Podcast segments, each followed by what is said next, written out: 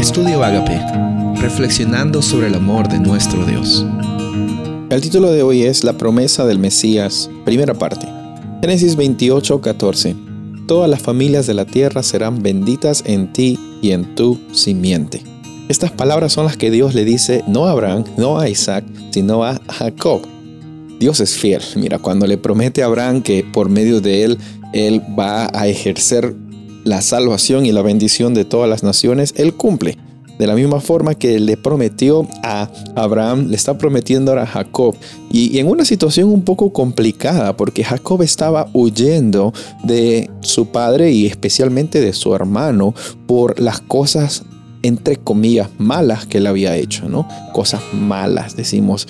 Es muy fácil para nosotros decir qué bueno que haces, qué malo que es lo que estás haciendo. Y, y como jueces, ¿no? A veces vivimos etiquetando a las personas cuando Dios nunca nos pone etiquetas y nos da una identidad de hijos y de hijas.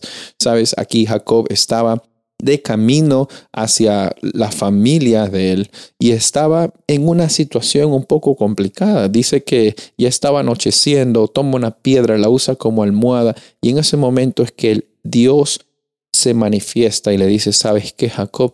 No estás solo, ¿sabes qué? Yo soy ese Dios del pacto que tu abuelo había comenzado esta, esta jornada y por medio de ti es que esta jornada va a continuar y por medio de ti todas las familias de la tierra serán benditas en ti y en tu simiente. En otras palabras, para que todas las familias de la tierra sean benditas en ti, Jacob, primero tú también tienes que ser bendecido, porque tú no puedes dar de lo que no tienes. Para que tú seas de bendición a los demás, primero tú tienes que ser bendecido y ya lo eres al reconocer de que Dios está escogiéndote a ti como hijo y como hija. Y en realidad escoge a toda la humanidad con ese propósito. Pero en el momento en que declaramos de que Dios es nuestro Padre Celestial, nosotros tenemos una vida de libertad, una experiencia de salvación, de transformación, de bendición para los demás también.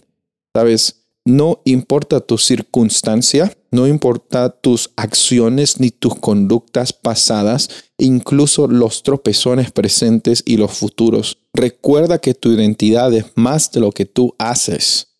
Recuerda que tu realidad es más que lo mejor que hayas hecho en tu vida o lo peor que hayas hecho en tu vida. A veces nos gusta mostrar lo mejor y decir esto es lo que soy y esconder lo peor y decir esto no es lo que soy. Sabes, lo que somos es hijos e hijas de Dios y un Dios que siempre es fiel con sus promesas, así como alcanzó a Jacob en un momento difícil de su vida, en el, que, en el cual él no veía más allá de lo que iba a pasar del día siguiente, una semana. Estaba en un lugar totalmente alejado, pero Dios se manifestó allí y Dios anhela manifestarse en tu vida en cada momento que estás aquí en este planeta. Soy el pastor Rubén Casabona y deseo que tengas un día bendecido.